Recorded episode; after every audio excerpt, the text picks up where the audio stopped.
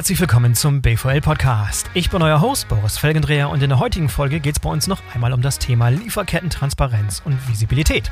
Diesmal aus der Sicht eines globalen Logistikdienstleisters. Henning Potthaas ist mein Gast. Er kümmert sich bei Hellmann Worldwide Logistics um das Thema Smart Visibility. Ich habe mit Henning darüber gesprochen, welche Rolle ein Logistikdienstleister wie Hellmann bei der Schaffung von Lieferkettentransparenz überhaupt spielt welche Herausforderungen bestehen und wie man als Unternehmen die vielbeschworene End-to-End-Visibilität in der Seefracht, Luftfracht und im Landverkehr herstellen kann. Bevor wir loslegen, noch ein Hinweis auf den Sponsor der heutigen Sendung, AutoStore.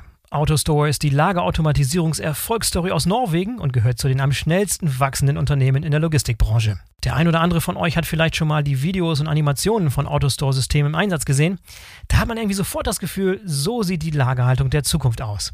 Da wird die Ware wirklich auf kleinstem Raum super effizient und voll automatisiert durch das Lager bewegt. Vereinfacht dargestellt müsst ihr euch das so vorstellen, dass die Ware in Kunststoffbehältern gelagert wird, die in einem Aluminiumgerüst übereinander gestapelt werden Roboter transportieren dann diese Behälter zu Arbeitsplätzen, wo Mitarbeiter oder auch Roboter ein- und auslagern können. Durch dieses kubische Layout erreicht man eine extrem hohe Lagerdichte, sodass man die Lagerkapazität bei gleichbleibender Fläche locker vervierfachen kann oder auch Lagerfläche einsparen kann, je nachdem.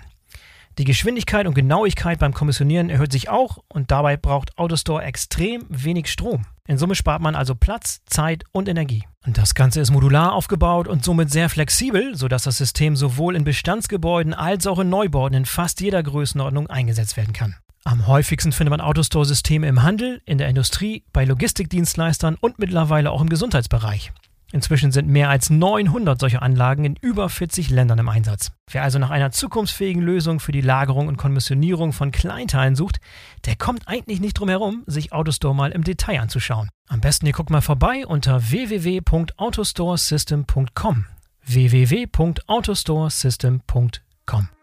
So, und jetzt kommt Henning Podcast von Hellmann Worldwide Logistics. Viel Spaß! Hallo Henning, herzlich willkommen zum BVL-Podcast. Schön, dass du dabei bist. Hallo Boris, danke für die Einladung. Freue mich sehr. Ja, freut mich auch, freut mich auch. Ich habe es eben schon in meiner kleinen Einleitung erwähnt. Das Thema heute soll sein Transparenz und Visibilität in der Lieferkette. Das ist ein heißes Thema seit vielen Jahren auf Unternehmensseite, aber wahrscheinlich noch nie so heiß gewesen wie die letzten zwei, drei Jahren. Die Gründe dafür sind bekannt. Wir haben das Thema auch schon auf die eine oder andere Weise besprochen hier im Podcast. Das letzte Mal, glaube ich, mit Michael Wallraff von Project 44 so eine externe Plattform. Können wir auch nochmal drüber sprechen, welches Verhältnis ihr zu solchen Plattformen habt. Aber ich wollte heute nochmal explizit eure Sicht, also das heißt die Sicht eines Logistikdienstleisters hören. Und da bin ich halt auf dich gestoßen und äh, heute sind wir im Gespräch. Äh, das ist so dein Steckenpferd bzw. dein Bereich, in dem du bei Hellmann zuständig bist. Jeder kennt, glaube ich, Hellmann, der zuhört hier, aber geht nochmal so ein paar kurze Eckdaten zu Hellmann. Deutsches Traditionsunternehmen aus Osnabrück kennen wir, weltweit tätig. Ich glaube, ihr gehört zu den Top 30 Logistikdienstleistern weltweit. Das ist so meine, meine Grundrecherche gewesen. Aber gib mal noch ein paar Eckdaten zu eurem Unternehmen. Das ist richtig, Boris. Damit hast du schon das meiste gesagt. Aber darüber hinaus äh, jetzt 151 Jahre alt, das Unternehmen. Ja. Also auch schon ein bisschen Tradition. Das ist auch sehr, sehr gut. Ähm, haben ein bisschen über 12.000 Mitarbeiter und äh, ein bisschen über 4 Milliarden Euro Umsatz und sind, wie du es eben einleitend gesagt hast, weltweit tätig. Das heißt, bieten Kunden weltweite Logistikdienstleistungen an und das über alle Transportmodi, also Seefracht, Luftfracht, Road Transportation und Kontraktlogistik. Also sind im Prinzip überall tätig in diesen jeweiligen Bereichen. Viel dabei. Wie bist du bei Hellmann zum Thema Visibilität und Transparenz gekommen? Ich glaube, ähm, das Zufall ist das richtige Wort. So könnte man es am besten umschreiben. Ich komme eigentlich gebürtig aus dem Supply Chain Bereich. Sehr gut. Und bin auch schon dort einige Jahre bei Hellmann war ich unterwegs und dann hat es sich, ja, wie das immer, wie ich es eingangs sagte, durch einen Zufall ergeben, dass äh, man in die passenden Meetings oder das passende Meeting reingekommen ist, das mit dem Wissen aus dem Supply Chain Bereich, dass Kunden immer wieder fragten, Mensch, über diese Supply Chain Ausschreibung hinweg, was hast du noch für Möglichkeiten in Visibility in der Supply Chain? Was kannst du mir dort geben? Weil dass du, Kontrakt, dass du ein Lager machen kannst, Kontraktlogistik machen kannst, das wissen wir, deswegen unterhalten wir uns ja gerade, aber was kannst du darüber hinaus machen? Wenn man das häufiger hört, dann macht man sich mal Gedanken und ähm, wir hatten zum damaligen Zeitpunkt noch nicht, äh, weil der Markt zum damaligen Zeitpunkt noch nicht so weit entwickelt war, hatten wir keine passende Lösung und äh, dann habe ich mich dort äh, einmal rangesetzt und habe diese Lösung, die sich jetzt Smart Solutions bei Hellmann nennt, mhm. ähm, entwickelt, um dort eben genau diesen Bedarf des Kunden ähm, abzuwickeln. Ja. Wie lange ist das her, als es noch keine Lösung gab? Das heißt, wie lange bist du an dem Thema dran? Ah, acht, neun Jahre ist das schon Acht, her. neun Jahre, ja. Und da du gerade über das Thema Supply Chain gesprochen hast, gerne nochmal die Abgrenzung. Ich glaube, es gibt keinen Begriff, der so missverständlich und so inflationär gehandhabt wird und benutzt wird wie der Begriff End-to-End Supply Chain Visibility. Irgendwie jeder Anbieter, der auch nur ansatzweise irgendeine Art von Visibilitäts- oder Transparenzlösung bietet, behauptet, was er macht, wäre End-to-End. Aber lass uns noch mal kurz dein Verständnis von Transparenz beschreiben, worum es bei euch in erster Linie geht und wo da die Grenzen sind. Denn das ist definitiv von bis, aber da gibt es Grenzen. Wie definiert ihr den Bereich? Absolut. Und, und das ist auch sehr, also es wird häufig missverständlich ähm, oder von jedem von jedem unterschiedlich bewertet. Also End-to-End-Transparenz wäre im Prinzip wirklich von der Fabrik in Indien oder China oder sonst wo äh, bis zum Lager, wo auch immer der Kunde sein Lager hat. Mit also Vorlauf, Hauptlauf, Nachlauf. Das wäre die End-to-End-Transparenz. Ähm, und dazu gibt es natürlich auch die Transparenz im Transport selber, ähm, wo wir da uns mehr auf den auf die auf die Conditions der Ware ähm, konzentrieren. Das heißt, ähm, wie geht es meiner Ware? Das sind im Prinzip so die beiden Spielwiesen, äh, in denen man dort unterwegs, unterwegs ist. Ja, man kann es wahrscheinlich sogar noch ein bisschen weiter denken. Also ich meine, es gibt auch Lösungen inzwischen, die, die behaupten oder den Anspruch zu haben, tatsächlich in Multitier reinzuschauen. Das heißt, Lieferungen von Rohstofflieferanten in Zulieferer in Asien, Bestände dort, Rohmaterialien, Work in Progress, wann es dann verschippt wird und so weiter und so fort. Und dazu vielleicht noch Zahlungsströme. Äh, also genau. Visibilität in, in, Bezug auf Zahlungsströme, also alles das, wenn man wirklich, wirklich richtig weit gehen wollte, dann würde man das so beschreiben, noch viel, viel tiefer rein. Aber wo fängt bei euch diese Visibilität an? Oder was gehört nicht dazu? Mal so gefragt. Genau, also dass die vorgelagerten Prozesse, die du eben beschrieben hast, also Rohmaterialien, dass die äh, reinkommen, dann im Zweifel verarbeitet werden, Zahlungsströme hast du eben auch erwähnt, das gehört nicht dazu. Ich sage jetzt nicht dazu. Ähm, aber ähm, wir fokussieren uns ganz klar auf den Bereich, okay, die, äh, die Rohware, die fertige Ware ist soweit versandfertig. Und das ist egal, ob wir jetzt über Seefracht, Luftfracht oder Road sprechen. Und sie startet den Transport, wo immer das auf dieser Welt ist und wo auch immer es hingeht. Da setzen wir an, bis es dann eben letztendlich bei der Final Destination ankommt. Und damit meine ich nicht das Shelf im Supermarkt, sondern eben ein äh, Umschlagslager beispielsweise oder das finale Lager des Kunden oder auch ein Hellmann-Lager. Ähm, dort, das ist unsere Spielwiese und dort möchten wir ja, die Blackbox in der Supply Chain für den Kunden so ein bisschen ähm, aufhellen. Weil momentan ist es bei vielen Kunden die Blackbox. Okay, das heißt, dazu gehört zum Beispiel auch nicht so eine Art Übersicht oder Transparenz in deine gesamten Lieferanten sozusagen in, in Bezug auf Compliance-Gründe. Es gibt ja zum Beispiel auch Nein. Bekleidungsunternehmen, die Transparenz haben wollen in Bezug auf, okay, wer in Bangladesch hat denn genau jetzt dieses T-Shirt genäht, etc. pp. Auch das ist groß beschrieben, Supply Chain Transparenz, aber auch das ist nicht eure Spielwiese. Genau, das ist, äh, wie du sagst, Supply Chain Transparenz, aber nicht auf den, auf den Transport bezogen, weil wir kümmern uns wirklich um den Transport wenn die Ware, wie sie Sache fertig ist und dann auf dem Weg geht.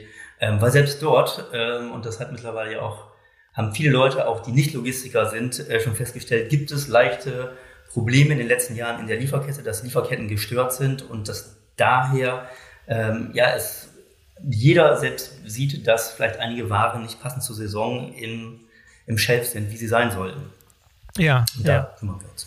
Also ich bin auch relativ dicht dran gewesen in meiner Karriere an diesem Thema und ich kann mich noch an eine Zeit erinnern, keine Ahnung, das macht irgendwie 2009, 2010 gewesen sein, wo man wirklich noch den Mehrwert oder den Nutzen von Supply Chain Visibilität, von Transparenz erklären musste und errechnen musste und sagen musste, so, Leute, ja, okay, nice to have, aber so, why are you charging me for it? Was, warum kostet das ganze Geld? Was ist der Mehrwert?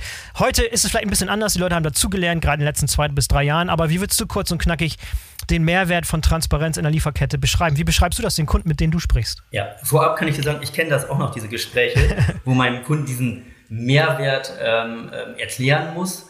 Ähm, und das ist, wie du es eben ja auch gesagt hast, ist, das ist nicht mehr der Fall. Das heißt, die Kunden sehen es und, und ähm, egal, wo wir ähm, als Hellmann tätig sind, äh, bei den Kollegen in Neuseeland genauso wie irgendwie in Kanada bei den Kollegen, die mit den Kunden sprechen, die haben genau diese, diesen Bedarf und äh, wie erkläre ich es, wenn ein Kunde dann wirklich nochmal hinterfragt ähm, und das noch dezidierter wissen will, ihm einfach, du weißt, lieber, lieber Kunde, lieber Partner, jederzeit, wo deine Ware ist und wenn du, wenn du möchtest, auch, wie es deiner Ware geht. Weil mhm. es gibt ja nun auch genug temperaturgeführte ähm, Transporte, ähm, wo es natürlich ähm, mehr als wichtig ist, dass der Kunde unterwegs schon weiß, ob irgendwas nicht so gelaufen ist, wie es ähm, geplant war, beziehungsweise wie es die SOPs des Kunden vorgeschrieben haben. Okay, da stellt sich mir die erste Frage. Ich glaube, äh, viele fragen sich nicht nur, wo ist meine Ware, sondern ich möchte gerne wissen, wann sich irgendwas verzögert oder wann ich irgendwie, wenn ich irgendwie Probleme habe, sodass ich darauf reagieren kann und nicht nur ad hoc sozusagen gucken kann, ah ja, da ist der Container, schön und gut, sondern also ich möchte gerne wissen, wenn irgendwo Verzögerungen eintreten, sodass ich entsprechend darauf reagieren kann. Wie müssen solche Lösungen aussehen, die das können? Ähm, relativ einfach kann ich beschreiben, was wir jetzt schon haben. Auch interessant, dass sich das auch in den letzten Jahren erst entwickelt hat. Mhm. Das heißt, zum Start war es absolut hier einfach zu sagen, okay, da ist die Ware. Ja. So, und jetzt die, die, die logische Entwicklung, das kennen wir nun auch in unserem privaten Umfeld. Wenn wir wissen wollen, wo ist mein Paket, das ist eine andere Spielwiese, aber da kennt man das nun auch aus einem privaten Umfeld. Ähm, sind wir jetzt unter, sind wir jetzt in der Lage, einem, einem Nutzer, einem Operations Manager, eines Kunden, dezidiert zu sagen, dieser Container, da werden, also jetzt im Seefrachtbereich, dort werden wir ein ETA-Change haben um so und so viele Tage dass er diese Information proaktiv ähm, weiß und dann eben dementsprechend in der Kette das weitergeben kann. Oder im Luftfrachtbereich, ähm, weil es natürlich ein deutlich schnelleres Produkt ist, ähm, also dann auch zeitkritischer, dass ich einem Kunden sofort sagen kann, wenn die Maschine, ich habe ein klassisches Beispiel ist immer ein Flug Sydney, Dubai, Frankfurt. Und ich kann, ähm, wir haben eine Transitzeit in, also eine Transshipment-Zeit in Dubai von, ich sage eine Zeit vier Stunden, fünf Stunden. Aufgrund von Schlechtwetter fliegt die Maschine in äh, Sydney später los. Und wir können ab dem Moment, wo die Maschine abhebt in Sydney, dem Kunden schon proaktiv sagen, die Maschine ist zwei, drei Stunden zu spät rausgekommen. Demzufolge ist ein erhöhtes Risiko da, dass wir den Anschlussflug, weil die Ware umgeladen werden muss, dass ein erhöhtes Risiko da ist, dass die Ware nicht umgeladen werden kann. Das heißt, sie wird nicht on time kommen. Mhm. Und das ist der entscheidende Punkt. Nicht erst, wenn das Kind im Brunnen gefallen ist, zu sagen, oh, das war schade, sondern wenn es soweit ist, dass man gegebenenfalls noch ähm, mindestens informiert ist oder sogar reagieren kann noch und sagen kann, okay, wir buchen es auf einen anderen Flieger jetzt im Airfreight-Bereich. Ja, ja. Mich interessiert auf die Frage, ähm, welche Rolle überhaupt Logistikdienstleister bei dieser Transparenz spielen? Das klingt wie eine einfache Frage, ist aber gar nicht so einfach, wenn man sich überlegt, dass ein Kunde, sei es Handel oder sei es Industrie, ja niemals nur ein Logistikdienstleister für alle Dienste, für alle Transporte benutzt.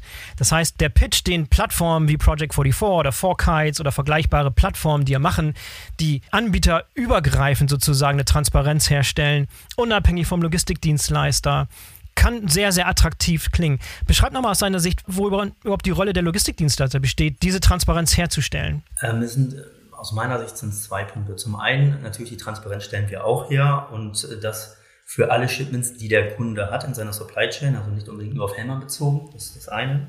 Mhm. Das zweite ist natürlich ähm, durch die Tatsache, dass wir auch operativ tätig sind, also physisch ein Shipment bewegen. Das mhm. heißt, mit unseren Operations-Kollegen global auch diesen Transportfluss für den Kunden sicherstellen und nicht mehr einfach in Anführungsstrichen nur sagen, du, da kommt was zu spät, sondern auch interagieren können und sagen können, lieber Kunde, wir haben folgende Option, ein, zwei oder drei, wählen musst du jetzt natürlich noch, aber das sind die Optionen, die wir dir geben können. Ähm, das versetzt uns natürlich als Dienstleister, was wir am Ende des Tages sind, äh, in die Möglichkeit, dem Kunden diesen Mehrwert dann sofort auch zu liefern und zu sagen, ich zeige nicht nur das Problem auf, sondern zeigt dir auch Lösungen auf und so nebenbei kann ich es natürlich auch exekutieren. Mm, ja, das macht Sinn.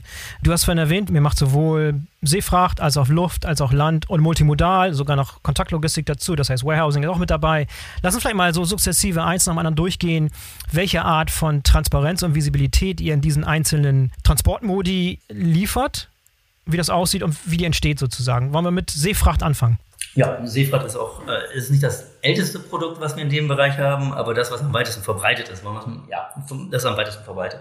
Ähm, hier sind wir im Prinzip unterwegs auf Container-Level, können wir dem Kunden eben vom, ähm, vom Punkt der, der, der Abholung des Containers sämtliche Informationen geben, Gate in im, Con im Containerhafen, Gate out, wo ist das Schiff gerade und so weiter. Ähm, da sind wir im Prinzip glücklicherweise ohne Hardware unterwegs. Das heißt, ähm, wir ähm, beziehen dort aus verschiedensten Datenquellen Informationen, konsolidieren sie und stellen sie unabhängig mit welchem Carrier der Kunde unterwegs ist, stellen sie auf einem Webfrontend dem Kunden zur Verfügung. Und äh, diese kann er dann eben angezeigt sehen mit einem passenden Alerting-System dahinter, wo gab es einen ETA-Change und ähnliche Sachen, inklusive dann ein Reporting dahinter noch, um verschiedene Reports zu vergleichen. Das wäre so der, der klassische Seefrachtbereich und ohne eine Hardware zu benutzen. Das ist auch wichtig. Ja, verstanden. Benutzt ihr da eine externe Plattform, die gewitelabelt ist oder habt ihr das im Prinzip selber gebaut? Mit anderen Worten, habt ihr selber diese Integration zu den einzelnen Datenplattformen, zu den Carriern und so weiter hergestellt oder ist das eine externe Sache, die ihr einfach euren Kunden anbietet? Ja, das ist eine eigene Plattform, die wir haben mhm. und wir haben uns natürlich mit verschiedenen Datenanbietern, die es zu Genüge gibt, äh, im Markt, haben wir uns verbunden ähm, um dort eben eine, eine, möglichst breite Lösung aufzustellen, weil das Anforderungsprofil von ähm, meinen Kollegen in Australien beispielsweise ähm, ist ein anderes als die Kollegen aus Norddeutschland. In Bezug auf welche Informationen brauchen sie, respektive ihre Kunden dahinter. Demzufolge haben wir uns da aus verschiedenen, bedienen wir uns aus verschiedenen Quellen und führen die zusammen. Ja, du hast eben erwähnt, ähm, die Sichtbarkeit bezieht sich auf Container-Level. Wenn man ein paar Schritte weitergehen will und auf Item-Level, also tatsächlich wissen will, was in welchem Container drin ist, wo ist mein Produkt, was müsste man dazu haben und könnt ihr das auch anbieten oder wo sind da die Grenzen? Wir können das auch anbieten, wir können auf Produktlevel runtergehen. Da brauchen wir aber in diesem Fall logischerweise die Informationen des Kunden. Wenn es ein Hellman Operated Container ist, haben wir diese Informationen natürlich und können sie dann mitliefern dem Kunden. Das heißt, er sieht nachher, dass seine PO-Nummer 1234 in diesem Container drin ist und welche Items dahinter sind. Diese Information haben wir. Wenn es ein nicht Hermann Operator Container ist, müssen wir dann uns natürlich mit dem Kunden ähm, vernetzen, um zu sagen, okay, weil er ist derjenige, der weiß, was in diesem Container 123 drin ist, ähm, dass wir diese Information dann auch mitführen. Und dann kann er natürlich damit leichter auf PO-Level ähm, das Ganze tracken oder auf Item-Level sogar. Ja, das Thema Datenqualität ist immer so, eine, so ein Sonderthema. Ich kenne mich mit dem Thema besonders gut aus, mit Seefrachtlieferungen, Container. Du bist immer angewiesen auf die Statusmeldung von den Carriern, die oftmals hervorragend sind und vollständig und zeitgemäß und so weiter und so fort. Manchmal aber auch nicht. Wie geht ihr mit, diesem, wie geht ihr mit diesem Thema Datenqualität um? Was ist da euer, euer Schlüssel zum Erfolg? Ähm, das ist mit eines der interessantesten Themen, beziehungsweise eines der Themen, die am meisten Zeit konsumiert haben in der Vergangenheit. Ähm, naja, redundante Systeme. Das heißt also, ähm, auf verschiedene Datenanbieter und, und Systeme zu setzen, um dann zu gucken, okay, welches, welches Datum, Zeitstempeldatum, ist plausibel, was genannt wird. In Verbindung natürlich auch mit den Schiffsinformationen, wo befindet sich das Schiff physisch. Mhm. Ähm, und da gibt es natürlich auch in dem Bereich verschiedene Anbieter, die diese Informationen zur Verfügung stellen. So, und wenn ich die passend zusammen bringe, dann kann ich mir überlegen, okay, dieses Event kriege ich besser aus dieser Quelle, dieses Event kriege ich besser aus der Quelle, um mir dort eben das so zusammenzustellen, dass ich äh, eine möglichst hohe, man wird wahrscheinlich nie eine hundertprozentige Datenqualität hinkriegen, das wäre auch vermessen, aber eine sehr, sehr hohe Datenqualität hinkriege. Und ganz wichtig ist, irgendwelche manuellen Tätigkeiten natürlich zu reduzieren. Das ist ja der ganz entscheidende Part. Also wirklich da Automatisierung zu kriegen. Ja, idealerweise will man ja auch nicht nur ihr als Dienstleister, sondern vielleicht auch der Kunde selber eine Transparenz darüber haben, wie die Carrier performen, um dann entsprechend in der Zukunft bessere Einkäufe zu machen und sich nicht nur auf den Preis zu konzentrieren, sondern tatsächlich auf, auf Performance, richtig? Exakt, das ist der Punkt. Also Preis, ja, ist, ist wichtig. Ich glaube, da kann sich keiner von frei machen, mit Sicherheit. Aber ähm, ich brauche nicht die Katze im Sack kaufen. Das heißt, ich möchte schon wissen, wie ist die On-Time-Performance meines eingesetzten Carriers auf der Trade Lane von mir aus sogar äh, um die böse Überraschung zu, zu erleben. Oder damit auch mein Sourcing dementsprechend passend äh, zu gestalten, äh, damit eben nicht nur der, der billige Jakob eingekauft wird. Ja, und sind äh, momentan irgendwie 100% der Carrier, die in Frage kommen, die die meisten nutzen, angebunden an die Plattform oder gibt es auch noch Ausnahmen? Ich denke an so kleine asiatische Carrier, irgendwelche Feeder-Vessel und sowas. Ist nicht alles eingebunden oder gibt man da die Grenzen auf? Nein, also es gibt, es gibt natürlich immer irgendwelche Bereiche, die nicht eingebunden sind. Wir haben gerade die Herausforderung, dass wir noch neue einbinden mussten, mit denen wir vorher noch nicht zusammengearbeitet haben. Äh, gut, dann ist das im Rahmen eines Projektes, ähm, was dann eben mit den jeweiligen Ländern gemacht wird und äh, dort werden diese Carrier dann eben eingebunden. Das geht mal schneller, mal langsamer, hängt auch so ein bisschen vom Carrier ab. Ähm, ja.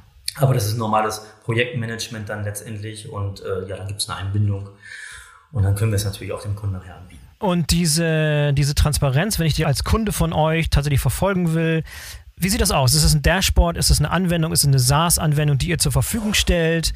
Habt ihr Integration mit deren System? Beschreibt mal ein bisschen, wie das Ganze dann zum Leben kommt, wie diese Daten auch von den Unternehmen genutzt werden können. Ja, also wir haben, wir haben ein Web-Frontend, eine SaaS-Anbindung für die Kunden. Ähm, jetzt zum Beispiel im Airfreight-Bereich, was ein ähm, ganz neues, verhältnismäßig neues Tool ist.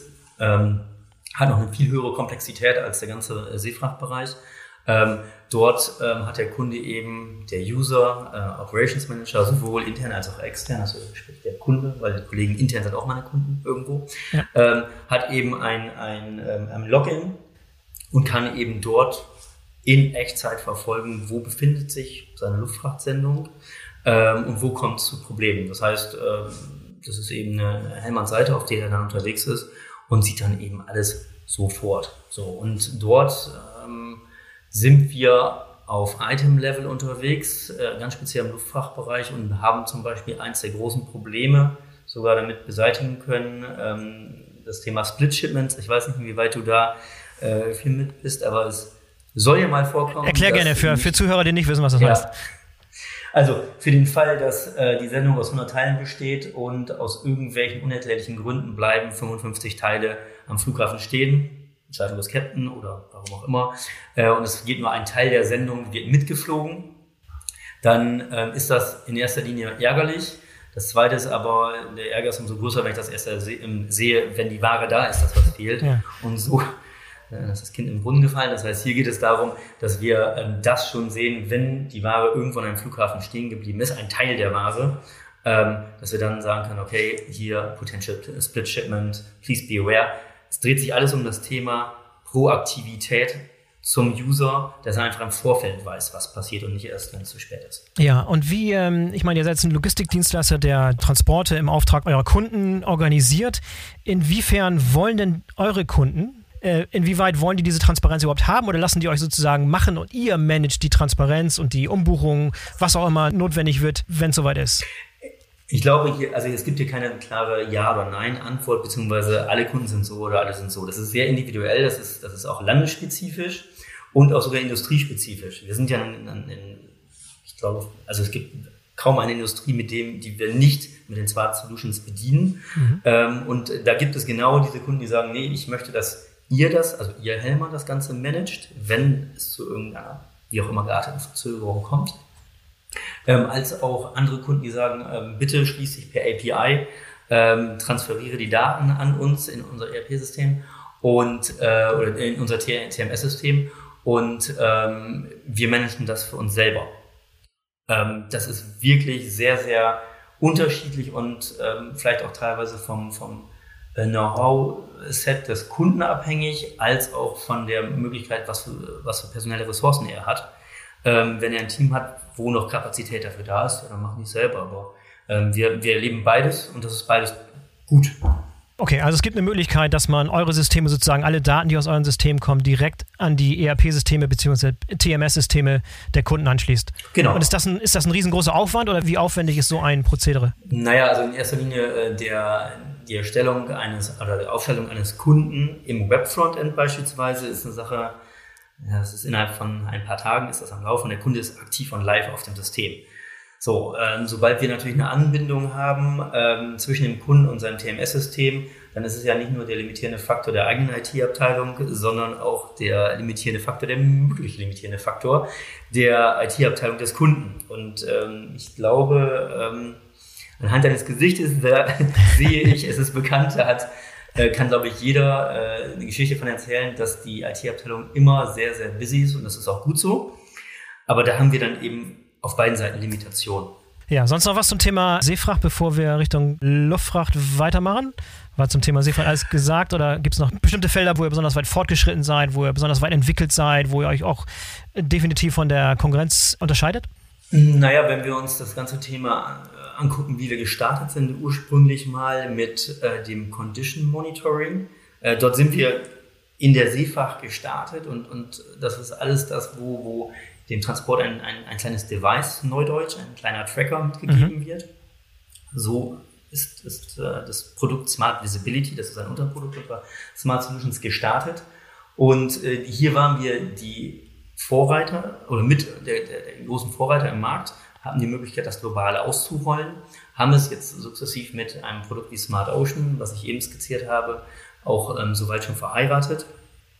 Das heißt, hier das ganze Thema dem Kunden primär im Seefrachtbereich die, die, das, das, das Monitoring der Conditions eines, eines Containers oder der Ware da drin, der Container ein bisschen interessanter, die Ware da drin, anzuzeigen. Das hat wirklich bei Kunden sehr viel, sehr viele Aha-Effekte ähm, ähm, hervorgebracht, äh, um zu sehen, Mensch, die Luftfeuchtigkeit geht immer da und da in der und der Region zu der und der Tageszeit hoch. Äh, und damit konnten sie das Claim reduzieren, letztendlich. Das heißt, das ist ursprünglich im Seefrachtbereich entstanden und äh, sind wir auch sehr stolz drauf, weil es ist ein Produkt, was global nachgefragt wird und äh, die Kollegen sind recht busy dort, die Kundenanfragen zu, zu bedienen. Ja, wie lange gibt es das schon? Ähm, ich würde mal sagen, so anderthalb Jahre, nachdem ich gestartet bin, musste ich erst ein bisschen entwickeln hier im, im Hause. Also gute sieben Jahre haben wir das von dem System. Ja. Also im, im, im Hellmann-Verbund und ähm, rollen ist weit. Also es klingt so, als wäre es nach sieben Jahren nicht ausgerollt, aber es, es muss eben, es ist eine, eine, ähm, eine gute Verbindung von, von den Sales-Kollegen, dass es weitergetragen wird, was dort da ist. Und das ist dann eben ein, ein sehr ähm, substanzieller ähm, Rollout, wo wir wirklich auf der Sales-Ebene die Kollegen damit abholen und damit haben wir es fest verankert in der, in der DNA von Hellmann auch. Deswegen dauert es ein bisschen länger. Ja, und äh, habt ihr dieses System selber eigen entwickelt oder ist das ein externer Dienstleister und ihr wart die Ersten, die das sozusagen auf die Straße bzw. auf die See gebracht haben? ja, auf die See passt besser. Ähm, wir sind selber kein Hardware-Entwickler. Ja, das werden wir auch nie werden. Das heißt, ähm, wir bedienen uns dort verschiedene Anbieter im Markt ähm, sehen auch, dass wir ähm, das mit, bewusst mit verschiedenen Anbietern machen, weil nicht jeder Anbieter von Hardwaregeräten hat die gleiche Expertise. Es gibt einfach einige Kunden, wir den Pharmabereich, der hat sehr, sehr spezielle Anforderungen seitens der Qualität. Da kann ich nicht mit einem, in Anführungsstrichen 0815 Gerät ähm, punkten. Das heißt, da muss ich ein spezielles Gerät für haben, die aber, und das ist wiederum äh, der Punkt, die ja die Daten auf die gleiche Plattform integriert haben. Das heißt, ich kann sogar den gleichen Kunden, der heute sehr spezielle Anforderungen hat und morgen nur von A nach B was tracken möchte, auf der gleichen Plattform diese Informationen zur Verfügung stellen, ohne dass ich jetzt hier wild Plattform wechseln müsste. Und somit habe ich zumindest vom Customer Facing her äh, immer das gleiche Frontend. Und beschreib mal diesen Tracker selber. Wie sieht der aus? Wie groß ist der? Was kann der? Äh, Im Prinzip Größe einer Zigarettenschachtel, um es ganz einfach zu machen. Da kann sich, glaube ich, jeder hier im Podcast was darunter vorstellen. Ähm, was er kann, wir haben primär Location Tracking. Das ist natürlich die Core-DNA. Äh, darüber hinaus Temperatur, Luftfeuchtigkeit, Schock. Das heißt, also damit kann ich schon sehr, sehr viel abfangen. Dann gibt es andere Geräte, sind von Dimensionen her ein ganz bisschen größer, aber dafür flacher. Also das ist im Prinzip letztendlich egal. Da gibt es solche äh, Spielereien wie ein Tilt, also ein Neigungssensor. Mhm. Äh, jetzt werden wahrscheinlich viele Leute im Podcast sagen, ja, das brauche ich eh nicht. Ja, das ist mit Sicherheit nicht für jeden äh, entscheidend, dass ich einen Neigungssensor habe, aber es gibt Kunden, die explizit das fordern und sagen, Temperatur mit Neigung ist für mich Key Essential. Wenn ich das nicht habe, brauche ich es nicht. Man kann sofort sehen, wenn der Container über Bord gegangen ist, wenn sie was neigt. Wenn ja, sie was dann haben wir ein anderes Problem. ich spreche dann eher mal auch von einer, von einer äh, Palette, die, äh, die geflippt wurde. Da rede ich dann eher von, wenn Container, dann ja, das ist was anderes noch. Ja, erklär mal, wie funktioniert das in der Praxis? Wie wird dieses Gerät äh, versendet, ja. dann genutzt? Wer baut das ein? Wie, erklär mal, wie das funktioniert. Ja, also im Prinzip ähm, wird das Ganze von hier, von unserem Team in Osnabrück, ähm, wo ich auch sitze, gehandelt. Das heißt, ähm, wir schicken zu dem Kunden, egal wo er global sitzt, ähm, schicken die Geräte, ähm, dass er sie in seinem Lager, wenn es kein Hammer-Operated ist zum Beispiel ist, ähm, installiert. Und installiert heißt, er legt dieses Gerät der Ware bei. Das heißt, es ist kein großer Installationsaufwand. Ich lege es bei, drücke einen Knopf, dann ist das Gerät an und äh, ein paar Minuten später transferiert es alle diese Informationen, die das Gerät aufnimmt, Temperatur, Luftfeuchtigkeit und so weiter, alles an, an die Plattform und damit sind die Informationen für den Kunden auch ähm, ja, zu sehen. Das, also das, das machen wir hier von, von unserem Team in Osnabrück aus, stellen immer da sicher, dass der Kunde genug Geräte vor Ort hat, um jeden seiner Transporte, wenn er das möchte, ähm, auszustatten. Und ähm, wir setzen dann äh, dazu mit dem Kunden ähm, alle ähm, ja, Neudeutsch heißt es Thresholds, also alle Schwellwerte im System auf. Das heißt, konstruierter Fall, Kunde hat einen temperaturgeführten ähm, Transport, Temperatur zwischen 5 und 8 Grad oder 2 und 8 Grad soll sie liegen. Und das setzen wir im System auf. Das heißt, sobald die Temperatur höher oder niedriger ist, meldet sich das Gerät bei der Plattform und die Plattform schickt dem Kunden dezidiert dann eine E-Mail raus, äh, wo daraus hervorgeht, lieber Kunde, die Temperatur ist zu hoch und er kriegt dazu auch noch gleich die exakte Information, wo das passiert ist, ähm, um somit natürlich auch Haftbehaltung für alle Beteiligten dann klar zu definieren. Das ist der eine Part. Das zweite ist, äh, solche netten Spielereien wie Geofences äh, werden dort aufgesetzt. Das heißt also, äh, die Ware verlässt das Lager in Mexiko irgendwo und sobald es den Umkreis um das Lager verlassen hat, 500 Meter zum Beispiel, könnte der Kunde auf der Empfangsseite eine E-Mail kriegen, die da heißt, deine Ware 123 hat gerade das Lager in Mexiko verlassen. Und dann mache ich ein paar, entlang der Supply Chain so ein paar andere Geofences mit neuralgischen Punkten. Und somit haben wir eine Prozessverbesserung für den Kunden. Er hat auch in dem Bereich die Informationen. Und ähm, ja, wir haben für den, für den Operations Manager auf beiden Seiten natürlich auch sehr viel Unsicherheit genommen, weil er sieht alles, was passiert. Also Thema Prozessverbesserung. Und so sind wir eigentlich gestartet. Wie kommuniziert das Ganze? Ich erkläre das immer, im Prinzip ist das, ist das Gerät nichts anderes als ein Handy.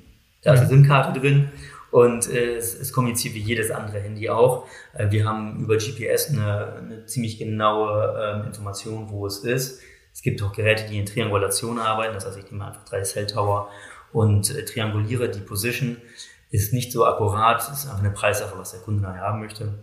Aber effektiv ist das Gerät ein kleines Handy. Aber innerhalb eines Seekontainers auf hoher See, wie, wie kann es da kommunizieren? Äh, gut, das sind jetzt eben die Schwächen, über die wir äh, jetzt müssen wir auch Finger müssen wir ansprechen. gelegt hast.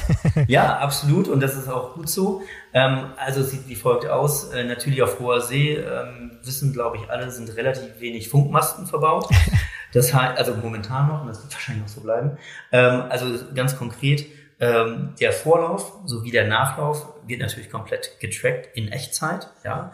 Ähm, alles, was im Bereich des Seetransportes ist, wo es keine Verbindung gibt zu einem Netz, momentan noch, ähm, sieht es so aus, dass das Gerät diese Information ähm, äh, speichert. Also ich habe einen Zeitstempel und ich habe eine Temperatur und wir ähm, natürlich das Schiff verfolgen.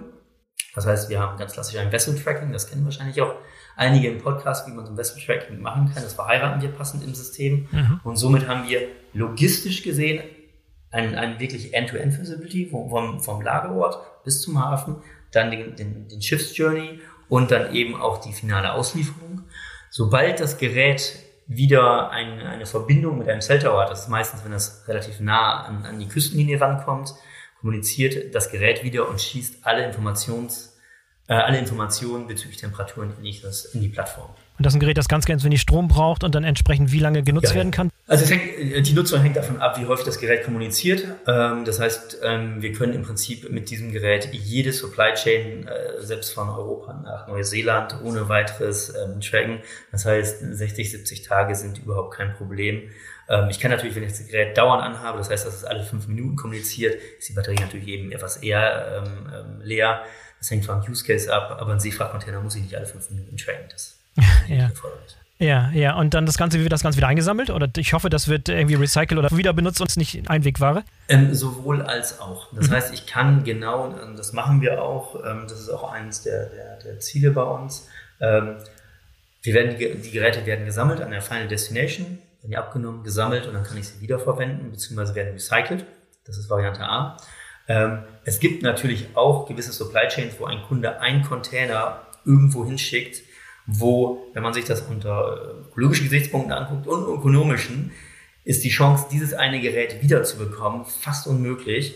Das heißt also, das wäre dann in diesem Fall ein Einweggerät, ist glücklicherweise nicht die Regel. Es kann mal passieren, ja, ähm, aber selbst der Kunde möchte natürlich diesen einen Container, der für seinen einen speziellen Kunden in the middle of nowhere geht, den möchte er natürlich getrackt haben. Das ist ihm wichtig. Mhm. Und da müssen wir dafür eine Lösung anbieten auch. Aber der Regelfall ist, dass wir hier ein Recycling äh, der Geräte an, äh, umsetzen.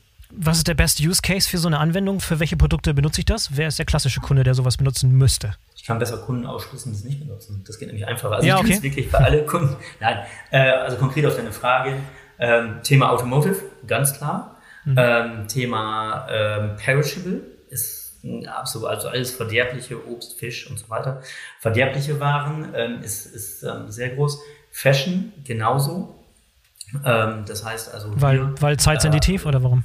Ja, mhm. absolut zeitsensitiv. Oder auch, ähm, wenn es darum geht, ähm, ähm, Produkte, die jetzt im Seefrachtbereich, das ist jetzt Fashion nicht unbedingt, aber Produkte, die im Seefrachtbereich ähm, anfällig sind für Feuchtigkeit zum Ja, Beispiel. mhm, mhm.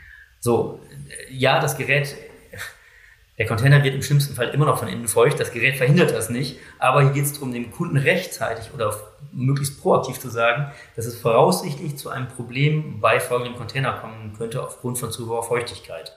Das ist besser, als wenn der Kunde die Tür erst aufmacht und er erlebt dann seine, seine Überraschung. So, deswegen kann ich es für die ganzen Sektoren anbieten. Ja, wir haben schon ein bisschen das Thema Luftfracht gestreicht, aber du hast eben erwähnt, dass gibt es noch gewisse Komplexitäten. Beschreib mal die besondere Herausforderung von Luftfracht im Vergleich zu Seefracht, wenn es um Transparenz geht. Ja, erstmal die Tatsache, dass ähm, die Anzahl der Airlines um ein Vielfaches höher ist als die Anzahl, du hast es ganz am Anfang ähm, erwähnt, ähm, wo es Probleme gibt bei, bei verschiedenen ähm, Carriern im Seefrachtbereich. Ja, die Anzahl ist um ein Vielfaches kleiner. Das heißt, Luftfracht ist deutlich komplexer aufgrund der Anzahl der verschiedenen Player, die dort im Markt ähm, agieren. Und ähm, hier diese anzubinden zu einem so großen Teil, dass man eine Relevanz hat von einem Kunden und nicht sagt, ja, du hast leider Shipment außerhalb der fünf Airlines, das kann ich nicht tracken. Das war eins der, der größten Probleme, dass wir das, äh, dass wir das umsetzen konnten. So, das haben wir gelöst.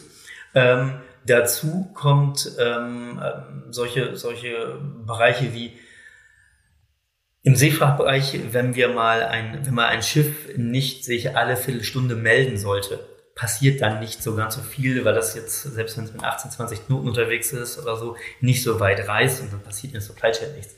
Bei einem Flugzeug, wenn ich dort aber mal für, keine Ahnung, 5, 6, 7 Stunden aus irgendwelchen Gründen keine Verbindung hätte, fehlen mir Stati. Demzufolge diese Komplexität reinzukriegen mit dem Flight Tracking in Verbindung mit den jeweiligen Stati in der Supply Chain um den Kunden eine wirkliche End-to-End-Visibility abzunehmen, um zu sagen, Mensch, hier hast du, hier bist du gestartet, da ist es angekommen, hier gibt es Verzögerungen und die gibt es komischerweise immer nur, wenn du äh, dein Routing über den Airport nimmst oder mit dieser Airline nimmst. Mhm. Da muss ich eine sehr, sehr, eine sehr, sehr hohe Datenqualität einfach haben, weil ansonsten kann ich ihm genau diese Information, weil das ist wichtig für den Kunden. Nachher haben wir festgestellt in diversen Workshops mit Kunden, die wollen eben wissen, mit welcher Airline fliege ich, auf welcher Trade Lane, warum weil die Overall Lead Time kürzer ist und ähnliches. So, das, ist die, das war eine mit der größten Herausforderungen, die wir haben. Spielt dieser Hardware-Tracker da auch eine Rolle oder ist die Transitzeit im Prinzip zu kurz oder macht das halt Sinn, so einen, so einen Hardware-Tracker äh, einzusetzen? Ist, ist, äh, das macht sogar Sinn, das nutzen auch viele Kunden. Hier kommt natürlich dann auch äh, der ganze Bereich äh, Dangerous Goods im Thema äh, noch dazu, weil ähm, gestartet sind wir mit Trackern, die haben Lithium-Ionen-Batterien. Das heißt, wir mussten oh. dort von jeder Airline einzeln, ah genau, Passwords, von jeder Airline einzeln ähm, das Approval haben, dass wir diese Tracker nutzen dürfen. Mittlerweile haben wir eine andere Batteriegeneration, wo das nicht mehr erforderlich ist. Nichtsdestotrotz brauchen wir die Genehmigung der Airline auch, weil es natürlich, das kennst du auch im Privaten, Handy ausschalten im Flug. Und das müssen wir natürlich bei dem Gerät auch. Das heißt, das Gerät muss automatisch in einen Flugmodus gehen, weiterhin aber die Informationen, seien es Temperatur und so weiter, aufnehmen mhm. und später transferieren. Also die werden eingesetzt und ähm, Perishable oder Fashion oder Pharma wird eben zum Großteil geflogen und davon kommen diese Geräte natürlich genauso zum Einsatz. Mhm. Landtransporte, auch interessant. Und vor allem in Verbindung mit den weiteren Transporten, multimodal, da können wir auch gleich noch hin. Aber lass mal Landtransporte. Was ist da möglich? Was bietet ihr an? Wie funktioniert das Tracking? Auch nicht unkompliziert. Mm, ja, wie man, wie man das nimmt. Also mein Lieblingsbeispiel ist immer unsere Kollegen aus, aus der ähm, Ecke Dubai, ähm, wo wir ähm, alle die, die Trucks, die wir dort operieren, jetzt als Beispiel ausgestattet haben und dort in Verbindung mit den eingangs erwähnten Geofences den Kunden einfach Kollegen und Kunden die komplette Transparenz geben. Wo ist mein Truck? Hat er den Grenzübergang äh, überschritten? Ist er noch da? Ähm, das heißt, das ist im Prinzip, weil es auch aus der Startphase von, von Smart Solutions kommt, ein relativ etabliertes Produkt. Ja, wo wir dann wirklich einzelne Regionen komplett ausstatten und damit dem Kunden die Transparenz geben. Wir sind jetzt nicht Status quo auf Palettenlevel unterwegs, jetzt hier über den Deutschmarkt sprechen zum Beispiel. Dort tracken wir nicht mit einem von mir eben beschriebenen Tracker jede einzelne Palette. Ähm, das wäre äh, dann ein wenig vermessen. Ähm, das kann irgendwann mal kommen, aber das ist jetzt so ein bisschen die Zukunft. Momentan sind wir hier wirklich unterwegs, dass wir das, äh, das Vehikel tracken, das heißt also die Zugmaschine beispielsweise und dann natürlich sehen, welche Waren sind darauf verheiratet, also welche Waren wurden auf, den, auf die Zugmaschine, auf den Trailer geladen und wissen natürlich, wo die Waren sind. Okay, und jetzt mal ein Beispiel aus China, inbound in die Häfen nach Shanghai zum Beispiel. Habt ihr da entsprechend auch die Partner ausgerüstet oder wie sieht das äh, in so einem Land aus? Nein, da kriegen, also jetzt in China konkret kriegen wir die Informationen, ähm, kriegen wir Statusinformationen. Das heißt, wurde abgeholt, der Container ist angekommen im, im Hafen. Da sind wir noch nicht ähm, so weit, dass wir hier wirklich jeden einzelnen äh, Dienstleister beispielsweise, der diesen, den Vorlauf dann anbietet oder Nachlauf, je nachdem von wo wir auf die Supply Chain gucken, ähm, dass wir den ausgestattet haben. Also so weit sind wir dort noch nicht. Aber es gibt eine Region, die besser ausgestattet sind, weiterentwickelt sind als andere? Oder ist es durch die Bank weg? Ähm, ja, ja es, es, gibt, es gibt einige Regionen, deswegen hatte ich eben zum Beispiel Dubai erwähnt, äh, die vielleicht auch ein bisschen ähm, ja, ähm, techy unterwegs sind und sehr, sehr offen für neue solche Sachen sind. Und äh, da wird sowas natürlich dann auch mal sehr schnell verprobt, ähm, um, um da ein POC zu machen. Und ähm, ja, das ist mittlerweile aber ein Standardprodukt dort oder ein Standard-Feature, was wir, was wir anbieten, ähm, was jetzt nicht besonders hervorhebenswert ist. Mhm. Aber auch die Läufe aus den deutschen Häfen zum Beispiel in die deutschen Leger mit Speditionen, die hier unterwegs sind, auch das ist vollkommen äh, abbildbar? Ähm, ist abbildbar, ist noch nicht abgebildet zum jetzigen Zeitpunkt. Das heißt, da wird noch äh, gerade dran gearbeitet äh, im Rahmen eines, eines Projekts, dass wir die auch noch anbinden können. Aber ähm, jetzt zum, zum jetzigen Zeitpunkt, wenn kein Tracker an Bord ist, also keiner von dem von mir beschriebenen, gehen wir hier wirklich auf die Statusmeldung, die wir haben, raus. Weil wir natürlich auch bis jetzt gesehen haben, jetzt auch die letzte Zeit, dass der ganze Part des Vorlaufs, also des Hauptlaufs, ähm, ähm, mit Problemen teilweise behaftet ist, also mit Verzögerungen behaftet ist.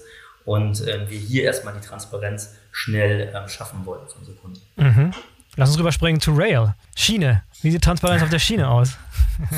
du hast multimodal ja. versprochen, du hast End-to-End -End versprochen. Jetzt wollen wir mal Butter ja, bei dir fischen. Ja, okay, sehr gerne. Also äh, im Bereich Rail ähm, kann ich hervorheben den Bereich Rail Eurasia zum Beispiel. Da gab es auch einige, also da sind wir als Hellmann seit Jahren sehr aktiv und haben auch eigene Züge, die dort ähm, operieren.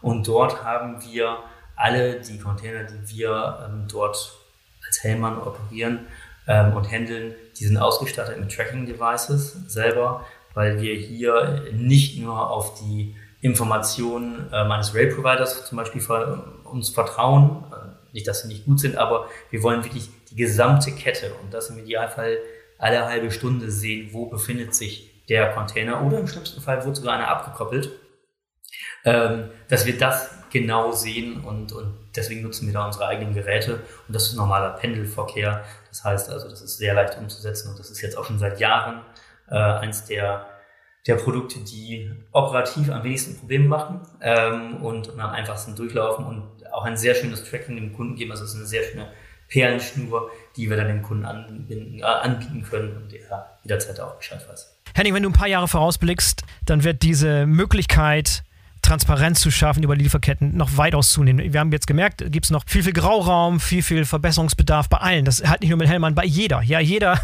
jedes Industrieunternehmen, jedes Handelsunternehmen, jeder Logistikdienstleister hat nicht diese End-to-End Complete Visibility von End-to-End. -End. Das heißt, überall sind noch schwarze Flecken, graue Flecken, weiße Flecken, wie man es auch mal nennen will.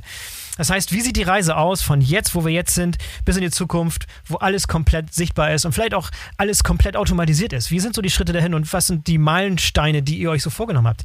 Wie geht ihr an die Sache ran in den nächsten Jahren? Ah, das ist natürlich die große Glaskugel, ähm, in die ich jetzt gucken muss. Ja. Ähm, erstmal ähm, wird die nächste Zeit mega spannend werden. Das kann ich so schon mal, also jetzt aus, aus Smart Solutions Sicht, weil wir jetzt gerade an einem Punkt sind, wo es wo Daten vorhanden sind aus den verschiedenen Quellen, Airfreight, Seafreight, Rock und so weiter. Das heißt, Daten sind da und jetzt geht es darum, diese Daten so sinnvoll zu verheiraten aus den verschiedenen Subsystemen, um dort damit komplett neue ähm, ähm, Modelle zu entwickeln mit Kunden zusammen, ja, um zu sagen, okay, wie ist die Vorhersagegenauigkeit? Oder darüber hinaus ähm, wird es demnächst noch ähm, ein Announcement bei uns geben, dass wir ähm, schon bestehende Systeme, die, ähm, ich kann nicht so viel darüber jetzt gerade sagen, es wird aber demnächst was kommen, dass ähm, jeder, der als Logistiker diesen Podcast hört, dieses, dieses Produkt schon mal in der Hand gehabt hat. Und ähm, wir werden jetzt hier ein Problem lösen in der gesamten Industrie durch eine logische Verkettung von zwei Komponenten. Die eine, die wir gerade neu entwickelt haben, die äh, gelauncht ist, und eine, die es mit Sicherheit schon seit 15 Jahren im Markt gibt. Okay die aber alle das gleiche Problem haben. Die kombinieren wir jetzt in einer smarten Art und Weise und ähm, sparen im Problemfall jedem Logistiker oder jedem Nutzer mit Sicherheit anderthalb bis zwei Stunden Arbeitszeit damit. Und das wird, glaube ich, eine der großen Reisen werden, ähm, diese sinnvolle Verknüpfung von verschiedenen Bereichen, um dann, da ging ja so ein bisschen deine Frage auch hin, um dann mehr und mehr End-to-End-Visibility zu haben. Und ich gehe davon aus, dass es jetzt einfach nur eine Frage der Zeit ist. Es ist was, dass es vollkommen normal ist, auch dem Vorlauf, ob es in Indien oder in China oder sonst wo ist, den auch mit kleinen ähm, ähm, Subdienstleistern, die es gibt, die von mir aus auch im Airfreight-Bereich mit dem Sprinter unterwegs sind, mhm. die so sinnvoll in die Systemlandschaft einzubinden, dass wir genau nicht nur uns auf den Hauptlauf fokussieren, was mega wichtig ist, wo viel Synergien zu heben sind, aber auch den Vor- und den Nachlauf in der Kette einfach und kostengünstig einbinden können. Und da wird die Reise in den nächsten, ja, weiß nicht, drei, vier Jahren schon hingehen, weil ich bin, ich bin selbst überrascht, jetzt machen wir das Ganze irgendwie acht, ein paar Jahre länger, acht Jahre, achteinhalb, neun. Und wo ich gestartet bin, wo wir da waren mit Tracking Devices, wo wir jetzt sind, das sind Quantensprünge dazwischen. Ja. Auch was die Daten, äh, was die Datenanbieter betrifft. Und jetzt sind wir einfach viel, viel weiter schon. Und deswegen, weiß wir drei, vier Jahre von, von, von jetzt, da reden wir über eine ganz andere Visibility. Und das ist schön. Das ist Wahnsinn, wie, wie sich die Rolle auch des Logistikdienstleisters geändert hat. Ne? Früher gab es hier Transport von A nach B und Ende, Ende Gelände. Heute bist du Softwareanbieter, Datenanbieter, du hast Tracking-Devices, du musst Daten analysieren. Die, die Rolle hat sich völlig verändert. Ne? Das ist Wahnsinn. Ich glaube, die wird sich auch noch in der Zukunft Absolut. noch viel, viel weiter verändern. Es bleibt also bleibt sehr spannend und du bist am richtigen Platz gelandet dort, um darauf Einfluss zu haben. Äh, das merke ich auch, merke ich zunehmend und das ist auch sehr, sehr schön zu sehen, wie das selbst im eigenen Unternehmen ähm, viel, viel mehr an Bedeutung gewinnt, gerade dieses ganze Thema Visibility. Mhm. Ähm, ja, weil die Kunden fordern es eben und dann muss man das haben. Tolles Schlusswort. Henning, vielen, vielen Dank für das tolle Gespräch heute. Richtig schöner Deep Dive, tolle Perspektive nochmal aus der Sicht sozusagen eines Logistikdienstleisters, der sich mit vielen, vielen dieser Themen beschäftigt und da tolle Lösungen schon am Start hat. Hervorragend. Danke, dass du dabei warst. Danke für die Einladung. Sehr gerne. Bis zum nächsten Mal. Mach's gut. Sehr gerne. Freut mich. So, das war der BVL-Podcast zum Thema Supply Chain Transparenz aus Sicht eines Logistikdienstleisters. Ich hoffe, euch hat's gefallen und ihr seid in Zukunft öfter dabei.